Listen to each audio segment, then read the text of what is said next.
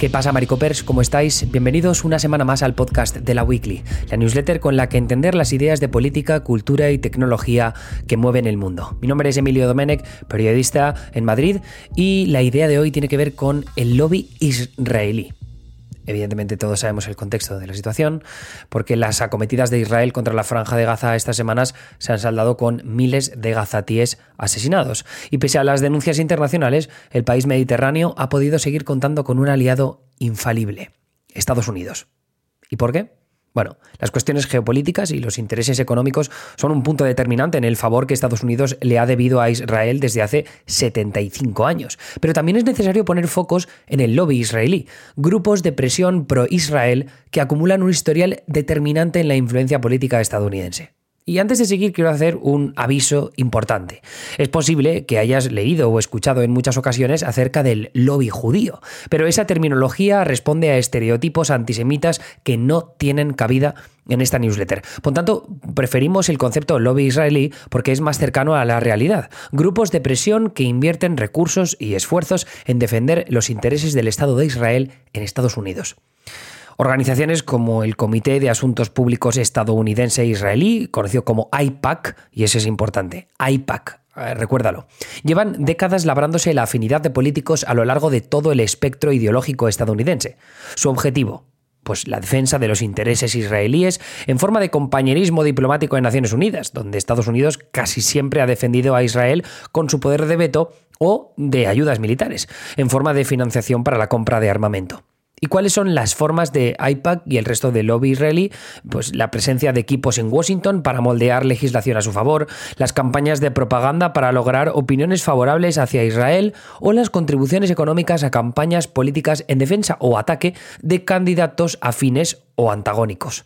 Tras el ataque terrorista de Hamas a Israel del 7 de octubre, IPAC y otros grupos y figuras afines a Israel han dado cuenta de sus logros. El apoyo a Israel por parte de los representantes políticos de Washington, D.C. ha sido casi unánime.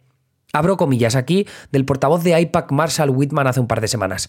El 95% de congresistas y senadores de ambos partidos han publicado comunicados expresando solidaridad con Israel.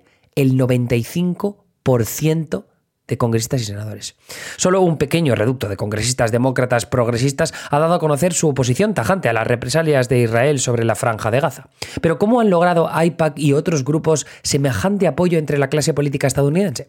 En esta newsletter y en este podcast exploramos esas iniciativas de presión a través de los dos grandes partidos del país. Empezamos por los republicanos. El Partido Republicano ha conseguido destacar especialmente por su postura pro-israelí en las últimas décadas. Pero ¿por qué los republicanos defienden tanto el Estado de Israel? Algunos analistas identifican dos factores fundamentales en la consolidación de esta postura como uno de los valores conservadores elementales. El ascenso de la derecha religiosa por un lado y la influencia del neoconservadurismo.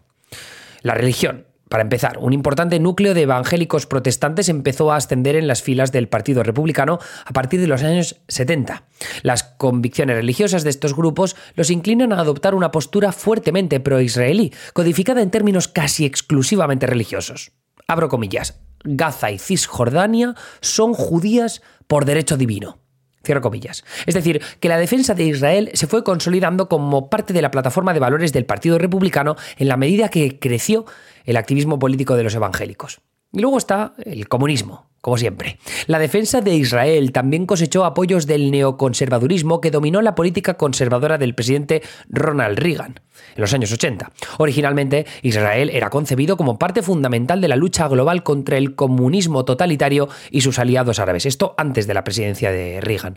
Mm, después de la Guerra Fría, bueno, antes y durante, pero después de la Guerra Fría, evidentemente de los años 90, la lógica estratégica anticomunista de apoyo a Israel fue reemplazada por la cruzada mesiánica en la que se embarcó Estados Unidos para promover regímenes democráticos en todo el mundo. En ese contexto, Israel, la única democracia en Oriente Medio, esto evidentemente también entre comillas, se convirtió en un aliado valioso que permitió a los republicanos con objetivos anticomunistas consolidar apoyos con la corriente evangélica del partido. Es decir, aquella corriente anticomunista ahora de mm, la democracia en el resto del mundo se alía con los evangélicos que creen en este aspecto mesiánico de Israel tiene que estar en Tierra Santa, ¿no? Y luego, ¿qué pasa? Pues que esta visión terminó de consolidarse después de los ataques del 11 de septiembre. La lucha contra el terrorismo se convirtió en una bandera identitaria de los estadounidenses que los republicanos conservadores equipararon con la lucha que libraba Israel contra la segunda intifada palestina. De esta forma, ser pro-israelí pasó a entenderse como parte de ser duro contra el terrorismo, que en sí mismo era un valor conservador central, como también lo era en Estados Unidos ser duro contra el crimen, por ejemplo, ¿no? Pero después del 11S el terrorismo era un eje mucho más central del día a día de la política estadounidense. Así, a medida que el Partido Republicano se volvió más conservador durante los años de George W. Bush y Barack Obama, también se volvió más pro-israelí. Esta relación puede verse reflejada en el gran número de republicanos, o el gran aumento de número de republicanos que simpatizaba con Israel sobre Palestina. Pasó del 60% en el año 2000 al 85% en 2010. Según una encuesta de Pew Research Center del año pasado, la mayoría de los estadounidenses, ya hablo del 55%, tiene una opinión favorable de Israel. No obstante, Pew Research identifica una marcada brecha entre el apoyo dentro del Partido Republicano del 71% y el Partido Demócrata del 44%. Sin embargo, el nacionalismo económico del Partido Republicano también ha dado pie a la entrada de políticos de ese partido, más dados a que los recursos económicos del país se inviertan dentro de sus fronteras y no en causas externas como la israelí. El liderazgo del expresidente Donald Trump alejó al Partido Republicano de sus históricos baluartes de política exterior contundente. Los llamados halcones eh, que son los Hawks, ¿no? que son los, como los más intervencionistas en el extranjero, pasaron a ser rhinos, rinocerontes, republicanos solo en el nombre. Según datos de AP Broadcast, el 56% de los votantes republicanos opinan que Estados Unidos debería adoptar un papel menos activo en asuntos globales. Y aunque es cierto que Trump hizo mucho por la causa israelí en materia de política exterior, se centró más en apoyos diplomáticos como vetos en la ONU o los acuerdos de Abraham para el restablecimiento de relaciones diplomáticas entre Israel y varios países árabes. Como resultado, los actuales referentes republicanos no tienen una postura homogénea sobre lo que debería hacer Estados Unidos en el contexto de los ataques de Hamas. De un lado se encuentran figuras como Nikki Haley, que abogan por sostener la visión más tradicionalista de intervencionismo estadounidense, más halcón. Haley aboga por promover una respuesta agresiva contra los enemigos de Israel, poner fin a Hamas y aplicar sanciones duras contra Irán. Del otro lado hay republicanos más aislacionistas como Ron DeSantis o Vivek Ramaswamy que defienden un enfoque más cauto bajo el lema de Estados Unidos primero. America First. Ambos consideran que la intervención militar estadounidense probablemente no sea necesaria y que Estados Unidos debe priorizar el bienestar de sus ciudadanos en casa. Pese a que los votantes demócratas son menos pro-israelíes que los republicanos, el apoyo a Israel es uno de esos reductos bipartidistas que sigue manteniendo el estatus de política de Estado en Estados Unidos. El Partido Demócrata tiene también una larga historia de apoyo a la causa del Estado israelí. Según Pew Research Center, 7 de cada 10 estadounidenses de origen judío se declaran cercanos al Partido Demócrata, una distribución que se ha mantenido más o menos estable en las últimas dos décadas. Aunque es un error pensar en este grupo judío como inequívocamente pro-israelí. Cerca de un 60% se siente conectado a Israel de alguna manera y considera tener cosas en común con los judíos israelíes. Eso sí, la percepción de esos vínculos es menos frecuente entre los más jóvenes, solo de un 48% entre los menores de 30 años. En los últimos años, algunos demócratas se han, mostrado más escépticos sobre un apoyo incondicional a Israel. Palabras en otro tiempo impronunciables por los congresistas como apartheid, ocupación o simplemente Palestina se han puesto encima de la mesa por representantes del ala más progresista, como Alexandria Ocasio-Cortez, Ilan Omar o Rashida Tlaib.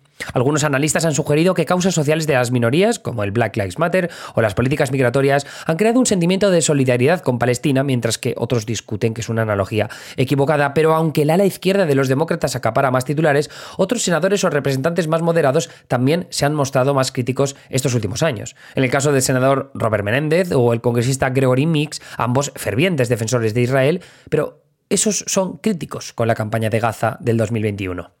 El apoyo demócrata a Israel no está en cuestión ahora mismo, y menos con un Biden que en su medio siglo de carrera política ha sido un gran aliado de Israel. Sin embargo, la posición no es tan acrítica como la del Partido Republicano. El apoyo parece menos incondicional. De hecho, en los últimos días se ha percibido un cambio de postura por parte de la administración Biden en lo que refiere a la invasión terrestre de Israel sobre la franja de Gaza. Queda por ver si Biden termina por ser más contundente con su aliado, dadas las imágenes de civiles asesinados conforme Israel continúa su invasión terrestre sobre la franja. Entonces, ¿todo esto a qué nos lleva? ¿Por qué se ha producido una situación tan unánime, al menos a nivel político, a favor de Israel? Pues aquí es donde entra el poder del lobby. En la política estadounidense, cuando hablamos del apoyo partidista a una u otra causa, no podemos obviar la influencia de los lobbies. Y en el caso de los grupos de presión pro-israelíes, es importante analizar su influencia con precaución para no caer en simplificaciones. Las diferentes organizaciones sin ánimo de lucro que se declaran pro-israelíes conforman el lobby más potente e influyente de Estados Unidos sobre política exterior, según el portal Open Secrets, que es una base de datos indispensable en la política estadounidense para saber por dónde se mueve el dinero de la política. A ese lobby pro-israelí se le atribuyen logros como la presión para lograr el traslado de la embajada estadounidense desde Tel Aviv a Jerusalén por parte de la administración de Trump un movimiento sin duda polémico en el contexto histórico de la situación en Israel-Palestina. En la actualidad, el lobby israelí tiene una influencia importante en la política estadounidense a través de los llamados comités de acción política, en concreto las Super PAC, que muchas veces financian y apoyan públicamente las campañas electorales de candidatos afines a sus ideales. El mayor grupo de presión pro-Israel es IPAC, ya te lo había mencionado antes, cuyo criterio de financiación de campañas electorales con la Super PAC que fundaron en 2021 se limita exclusivamente al apoyo que los candidatos ofrecen a Israel. Con esta lógica, la organización ha respaldado a decenas de candidatos republicanos abiertamente racistas, homófobos, supremacistas y conspiranoicos que prometieron defender a Israel frente a las críticas por su opresión al pueblo palestino. AIPAC incluso ha justificado su respaldo a más de 100 republicanos que se negaron a certificar la victoria electoral de Joe Biden en 2020 e intentaron bloquear su confirmación como presidente, argumentando que el apoyo a la causa israelí prevalece sobre cualquier otra consideración. El grupo eh, AIPAC, en un comunicado del año pasado, dijo lo siguiente, abro comillas, lo único que garantiza la capacidad de Israel para defenderse es el apoyo duradero de Estados Unidos. Cuando lanzamos nuestro Comité de Acción Política, en 2021, decidimos que basaríamos las decisiones sobre las contribuciones políticas en una sola cosa. Si un candidato político apoya la relación entre Estados Unidos e Israel. No sobre ningún otro tema, solo este. Cierro comillas. Pero espera, tema importante existe una diferencia considerable de aportaciones entre uno y otro partido, siendo el Partido Demócrata mucho más apoyado económicamente por estos grupos pro-israelíes, aproximadamente el doble en el ciclo electoral 2021-2022. Pero esa influencia es diversa y tiene matices. Por un lado, el mencionado bipartidista AIPAC es el lobby que más dinero gasta. En 2022 invirtió más de 22 millones de dólares a través de su Super PAC, no siempre para favorecer a los demócratas. El proyecto de ese grupo era financiar campañas contra los candidatos más progresistas en las primarias demócratas de varios distritos azules en 2022. Es decir, querían tumbar candidaturas de políticas progresistas pro-Palestina o anti-Israel a base de financiar anuncios de ataque contra ellos o de apoyo a sus rivales más pro-Israel. Las campañas tuvieron mucho éxito para sus intereses. Algunas de las mayores aportaciones a esta Super PAC llegaban de megadonantes del Partido Republicano, como el inversionista Paul Singer o Bernie Marcus, cofundador de Home Depot. Por otro lado, el segundo lobby israelí más poderoso, J Street, solo apoya a candidatos demócratas y apuesta por una solución diplomática y pacífica al conflicto palestino-israelí. Por ejemplo, J Street es muy crítico con el gobierno de Netanyahu y acciones como el traslado de la embajada a Jerusalén. En general, en los últimos 14 ciclos electorales, las PAC pro-Israel pro superaron en gasto a las PAC pro-árabe en 40 a 1. Es decir, esto en cifras es de 62,7 millones de dólares que se gastó o se gastaron los grupos pro-Israel contra 1,6 millones los pro-árabe.